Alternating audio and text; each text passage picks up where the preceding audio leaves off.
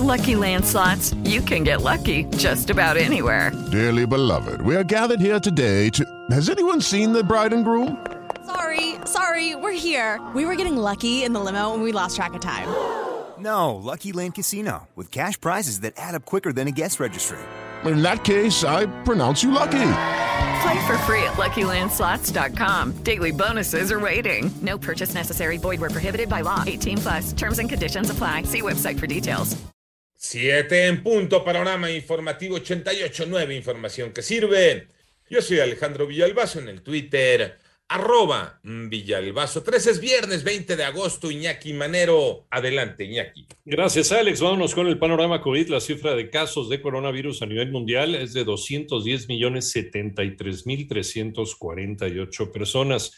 El número global de fallecimientos por COVID-19 ya llegó a 4 millones 404 mil 573. Son cifras del gran concentrado que hace la Universidad Johns Hopkins. En tanto, la Organización Mundial de la Salud reiteró que la aplicación de la tercera dosis de la vacuna anti-COVID en naciones como los Estados Unidos es una burla, dice, para los países pobres. Las cifras de la pandemia en México las tiene Moni Barrera. En las últimas 24 horas, México registró 23.006 nuevos contagios y 850 muertes por COVID-19 para un total de 3.175.211 casos de COVID en el país y 251.319 fallecidos, lo que representa 850 decesos más en un día. A través del boletín técnico, la Secretaría de Salud informó que la curva epidémica aumentó 3%, por lo cual hay 149.500 casos activos de COVID, siendo el mayor número de contagios en Ciudad de México que acumula 32.090. Además, 30.219.721 adultos ya tienen esquema completo de vacunación y 25.423.517 cuentan con medio esquema. En 88.9 Noticias, Mónica Barrera. En el panorama nacional, la tormenta tropical Grace se dirige hacia las costas de Veracruz. Se ha intensificado por las aguas cálidas del Golfo de México y se sigue desplazando. Se encuentra a 420 kilómetros al este de Tuxpan y a 345 kilómetros al este noreste de Veracruz, Veracruz, y se espera que impacte en costas mexicanas nuevamente, esta vez en el estado de Veracruz, por ahí de la noche de hoy viernes. Por segunda ocasión, el Congreso de Hidalgo aprobó un decreto para declarar las peleas de aves, las peleas de gallos como patrimonio cultural inmaterial del Estado, luego de que el gobernador Omar Fallado usó su derecho de veto para no publicar el acuerdo en el periódico oficial de la entidad y devolverlo a la legislatura. Por otra parte, la Comisión Permanente del Congreso de la Unión rechazó convocar un periodo extraordinario de sesiones para regular el proceso de revocación de mandato, emitir la nueva ley sobre juicio político y reformar la ley de las Fuerzas Armadas debido a que no se reunió la mayoría calificada. Y un juez vinculó a proceso al diputado sin fuero Saúl Huerta por su probable participación en el delito de violación, por lo que deberá permanecer en prisión preventiva oficiosa.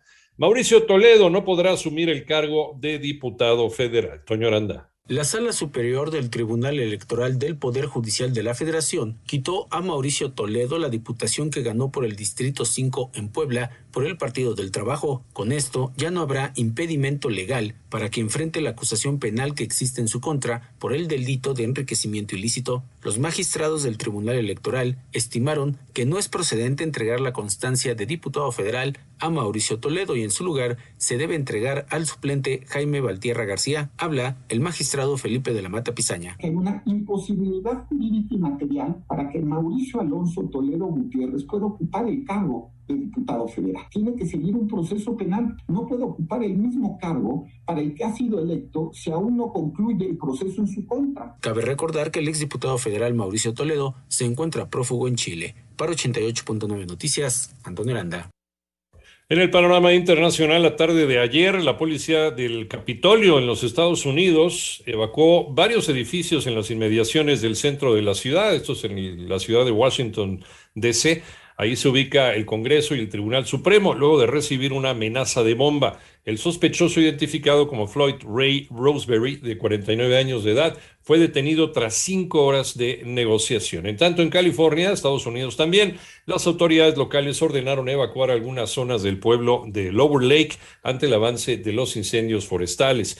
Y la ayuda para las víctimas del terremoto y tormenta tropical en Haití comenzó a llegar de forma más acelerada desde ayer La Dirección de Protección Civil de Haití mantiene la cifra de personas fallecidas en 2.189, además de 12.268 personas heridas, mientras que 332 personas continúan todavía desaparecidas. Estados Unidos agradeció a países como Albania, Canadá, México y Uganda por recibir afganos evacuados tras el regreso al poder de los talibanes, informa el Departamento de Estado de la Unión Americana.